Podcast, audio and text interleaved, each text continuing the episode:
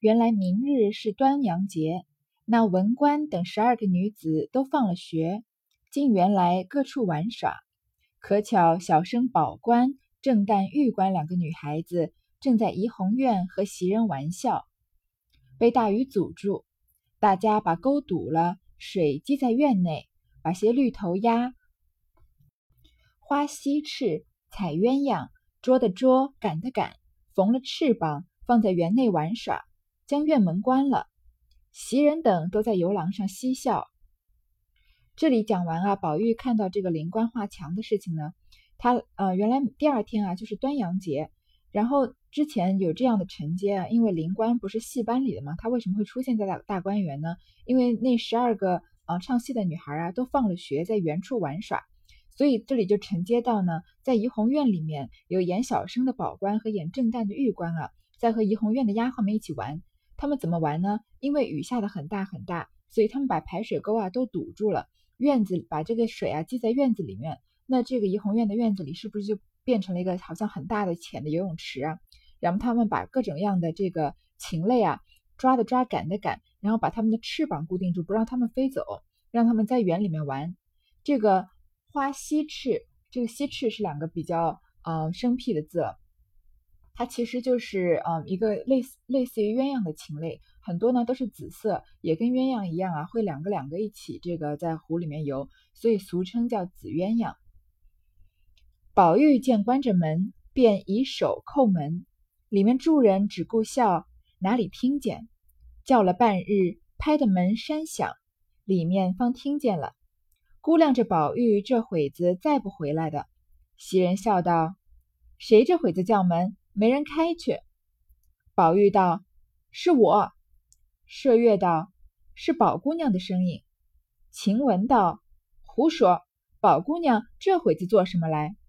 袭人道：“让我隔着门缝儿瞧瞧，可开就开，要不可开，叫她淋着去。”说着，便顺着游廊到门前，往外一瞧，只见宝玉淋的雨打鸡一般。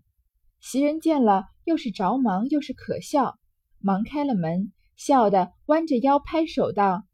你这么大雨跑什么？哪里知道爷回来了？宝玉一肚子没好气，满心里要把开门的踢几脚，急开了门，并不看真是谁，还只当是那些小丫头子们，便抬腿踢在肋上。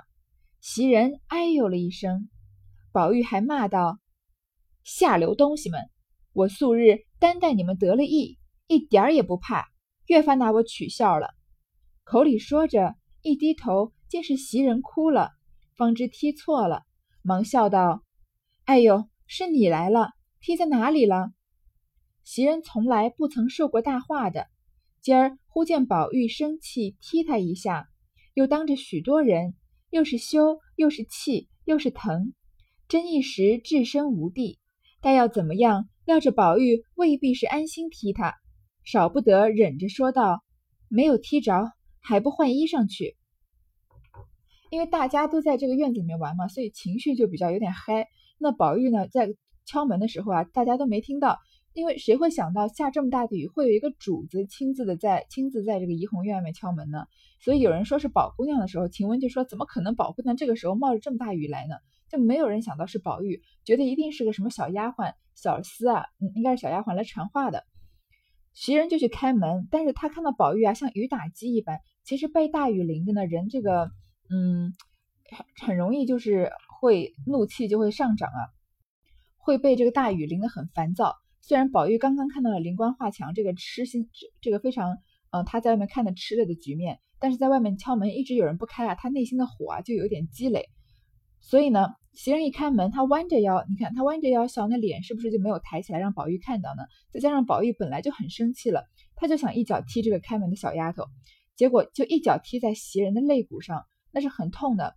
虽然这里宝玉踢错了人啊，但是你也想一想，这个宝玉毕竟是富贵人家的公子，他虽然对别人这个，他虽然对很多丫头小厮啊都这个一视同仁，对他们都非常好，也很心疼他们。但是你看他真的生气的时候，就想着要一脚踹在那个小丫子身上。不管这次他踹踹的是不是袭人，是不是跟他平常的性格不相符啊？毕竟还是有大户人家被娇生惯养的，被娇生惯养的这种烈性在的。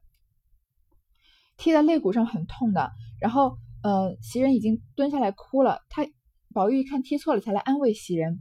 袭人呢，虽然很痛啊，但是更他这个更担心的什么？因为他当着很多人的面被宝玉踢了，就是非常的这个羞，嗯，这个面子上下不来。因为袭人是贾宝玉最贴身的丫鬟，是在丫鬟里面最大的。前面这个，嗯，好像是佳慧吧，不是说了吗？袭人啊，不管她怎么样，不管她是不是不谨慎、不小心，都没人敢说她的。更更何况呢，更何况他谨慎小心。那袭人本来就是丫鬟中的一个领导，当着所有比他小的等级低的丫鬟的面啊，被宝玉这么踹在肋骨上，真的是很下不来台的。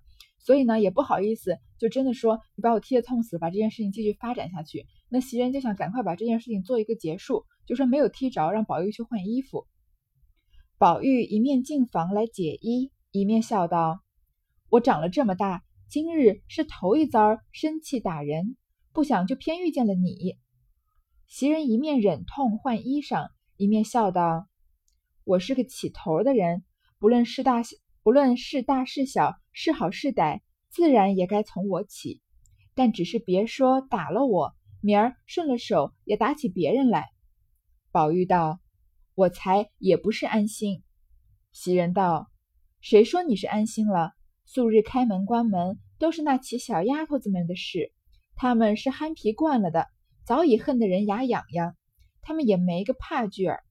你当是他们踢一下子，唬唬他们也好些。才刚是我淘气，不叫开门的。”袭人被打。还是非常的替宝宝玉着想，说你今天打我就算了，以后不要顺手也打起别人来。那宝玉就跟他道歉，袭人啊就非常的从这个宝玉的这个立场着想，就说肯定他气的是那些小丫小丫头子们，平常开门关门没大没小的，谁能想到今天是我开呢？而且啊这个事情啊，我本来就是丫鬟们的领导嘛，不管大事小事好事坏事呢，如果就算被打，也应该从我该被打才是真才是对的。说着，那雨已住了。宝官、玉官也早去了，袭人只觉肋下疼得心里发闹，晚饭也不曾好生吃。至晚间洗澡时脱了衣服，只见肋上青了碗大一块，自己倒唬了一跳，又不好生长，一时睡下，梦中作痛，由不得哎呦之声从睡中哼出。宝玉虽说不是安心，因见袭人懒懒的，也睡不安稳，忽夜间听得哎呦。便知踢中了，自己下床悄悄的秉灯来照，刚到床前，只见袭人嗽了两声，吐出一口痰来，哎呦一声，睁开眼见了宝玉，倒唬了一跳，道：“做什么？”宝玉道：“你梦里哎呦，必定踢中了，我瞧瞧。”袭人道：“我头上发晕，嗓子灶子里又腥又甜。”嗓子里又腥又甜，你倒照一照地下吧。宝玉听了，果然持灯向地下一照，只见一口鲜血在地。宝玉慌了，只说了不得了。袭人见了，也就心冷了半截。要知端地，且听下回分解。看来宝玉这一脚啊，踢的真的是很重。袭人在洗澡的时候，已经看到自己肋骨那边有碗大的一块青了。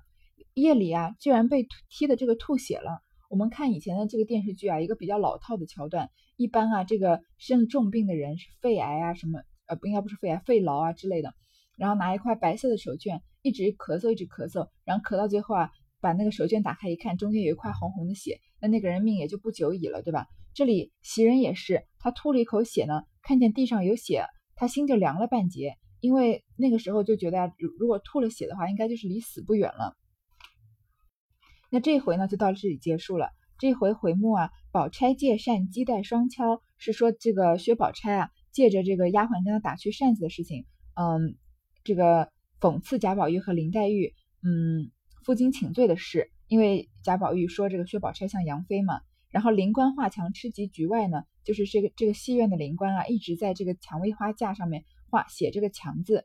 那最后写到宝玉踢了袭人这一脚呢，是为了引出下一回的。给下一回做一个过渡，第三十一回啊，就是撕扇子做千金一一笑，因麒麟伏白首双星。不好意思，这一回又录的有点这个长度有点不符合了。好，这一回就先到这里。